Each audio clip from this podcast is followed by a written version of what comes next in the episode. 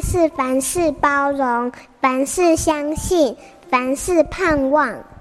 幸福家庭练习曲。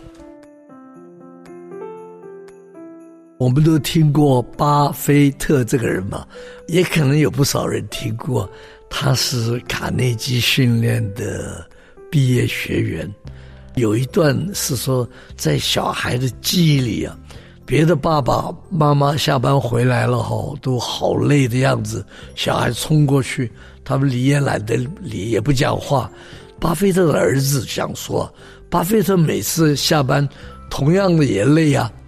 同样的也无精打采的，但是只要他一跑过去，他爸爸马上蹲下来给他拥抱，牵了他的手，跟他有说有笑，然后回到家里会跟他玩。还有，我觉得我们跟小孩之间呢，就是要有像这样的。他为什么能做到？就是要具备这种弹性的态度，转换身份啊。巴菲特很快从一个。投资人一个老板转换成一个，不是不只是爸爸，是小孩的玩伴、好朋友了，甚至于你拥抱他、亲亲他，这些都不要因为不好意思而不做。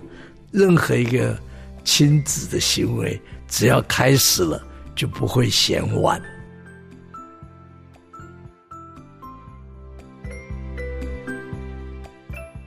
不管孩子比管孩子更难，我是推广亲子慢养教育理念的黑幼龙。